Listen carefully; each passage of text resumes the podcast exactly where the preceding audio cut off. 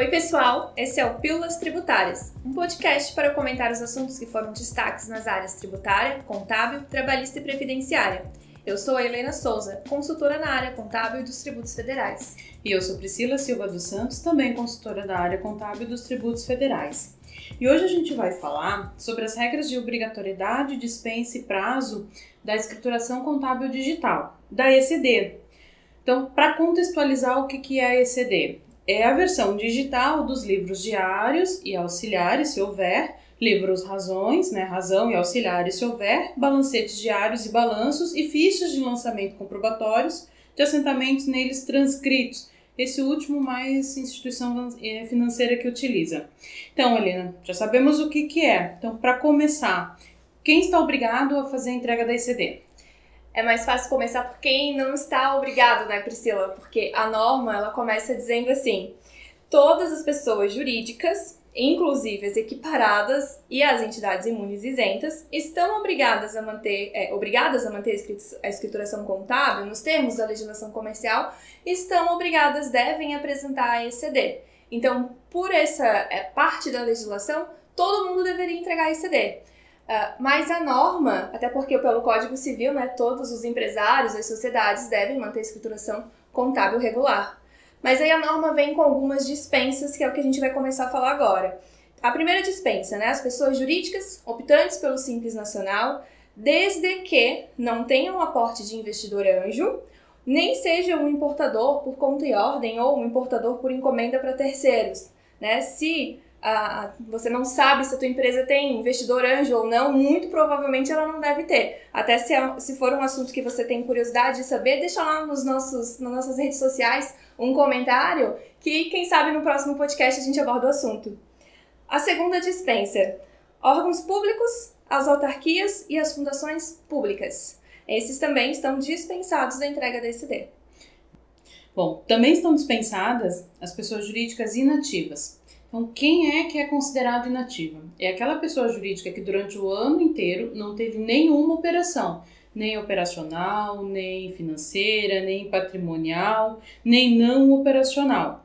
Inclusive no mercado financeiro de capitais. Então, a empresa não teve absolutamente nenhuma operação durante o ano todo, né, Priscila? Durante o ano, o calendário todo, né? Inteiro. Então, não é simplesmente a empresa ter permanecido sem receita, né, ou sem movimento, como alguns gostam de chamar. É realmente ela não tem nenhuma despesa, porque a empresa pode não ter receita, mas ela tem a despesa com contador, ela tem a despesa lá com folha de salários, ela tem uma aplicação financeira gerando rendimentos, ela pode ter um imobilizado que tem a despesa de depreciação ali mensal. Então, isso tira a caracterização de empresa inativa, porque a empresa está tendo movimentação, alguma movimentação, ela só está sem receita, né?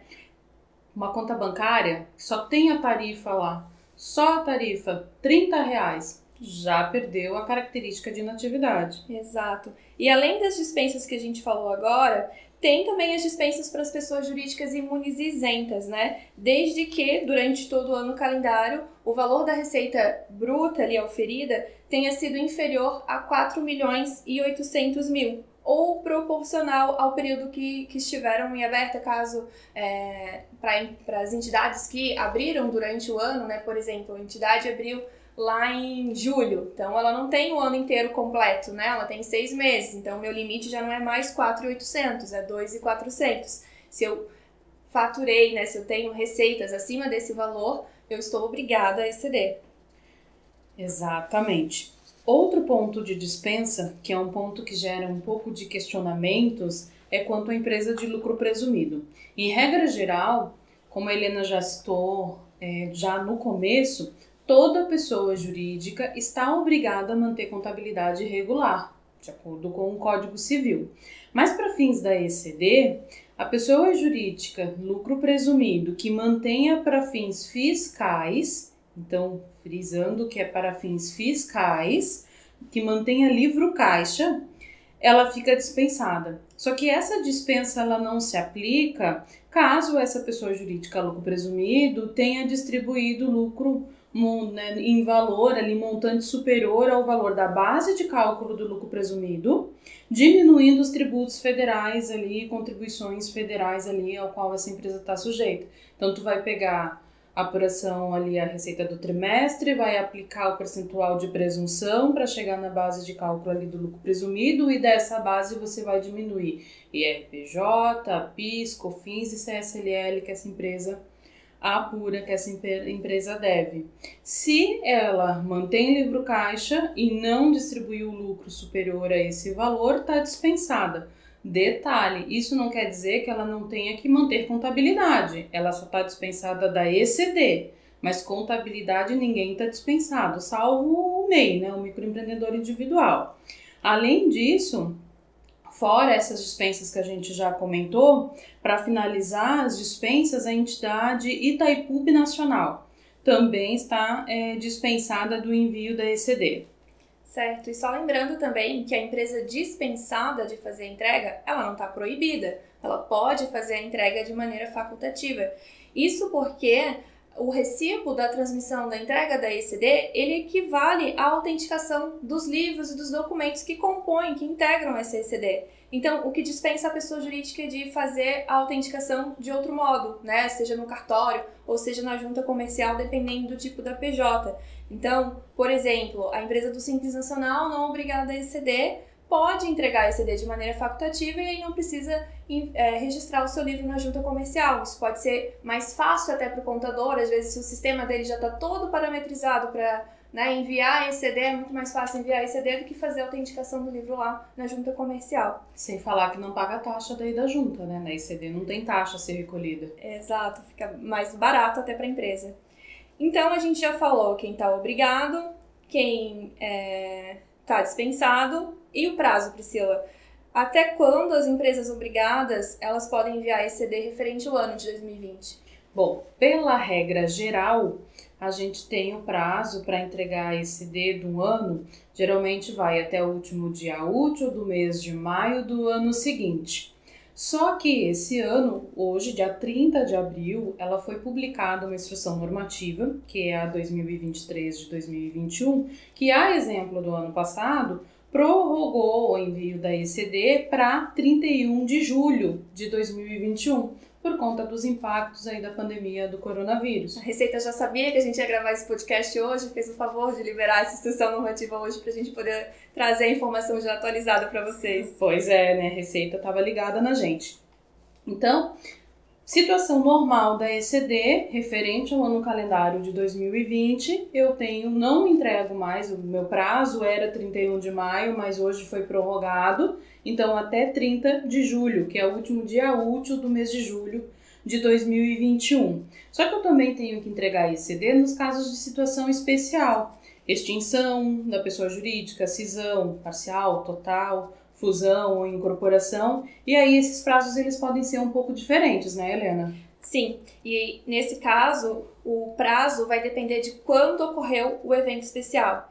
Então, para aquela pessoa jurídica que foi extinta, cindida, fusionada, incorporada e a incorporadora é, entre janeiro e junho de 2021, a ECD deve ser entregue até o último dia útil do mês de julho de 2021, até o dia 30 de julho. A partir né, dos eventos ocorridos ali de julho a dezembro, então para os eventos que ainda vão ocorrer né, em julho a dezembro de 2021, a ECD ela vai ser entregue até o último dia útil do mês seguinte ao do evento. Né? Então, se por exemplo a empresa for é, extinta, né, for baixada lá em outubro, vai ser o último dia útil de novembro. Exato. Então, um exemplo também né, de, de baixa ou de acontecer alguma incorporação, por exemplo, a empresa que tiver essa situação especial de baixa ou incorporação, por exemplo, ocorreu em março de 2021. Eu teria até maio para entregar, só que agora com o novo prazo eu tenho até o último dia útil de julho de 2021 para entregar. Então, até o dia 30 do 7. Lembrando que eu tenho que entregar a ECD referente ao ano calendário anterior, que é 2020, de situação normal, e a ECD com os fatos contábeis ocorridos de 1 de janeiro de 2021 a 31 de março, aqui no nosso exemplo, até, 30, até o dia 30 do 7 também. Então tem que ficar ligado para não perder o prazo, até porque perder prazo da ECD para quem está obrigado gera multa, né, Helena? Sim, gera multa. Então, apesar do programa não emitir a multa automaticamente na hora que você transmite a declaração em atraso, né? Essa ECD está sujeita a uma multa de 0,02% por dia de atraso, limitada a 1%. Então, eu vou pegar, calcular quantos dias, né? Qual era a data que eu deveria ter entregue essa ECD, qual é a data que eu estou entregando, quantos dias multiplico por 0,02%, sendo que essa multa fica limitada em 1%. Da e, receita bruta. Isso, calculada sobre a receita bruta da pessoa da, da empresa, né, da pessoa jurídica, referente àquele período que ela está escriturando, né, aquele período da ICD. Nesse caso aqui, como o programa não gera multa, o contribuinte ele deve utilizar o Cicalc Web para gerar o DARF da multa e o código é o 1438, 1438. Aí vem aquela pergunta, né, Priscila? E se a empresa não tem receita? Qual é a multa mínima? Então, não tem multa mínima, porque desde que alteraram né, essas multas pela Lei 13.670 de 2018, onde tinha a previsão de uma multa mínima se a ECD fosse entregue para o lucro real ou, presumindo, tinha uma multa mínima, agora não tem mais. A multa é calculada sobre a receita bruta. Então, se eu não tenho receita bruta, minha receita bruta é zero, qualquer número que eu multiplicar em cima de zero vai dar zero. Então, eu não vou ter uma multa mínima. Se eu não tenho receita, não tenho multa.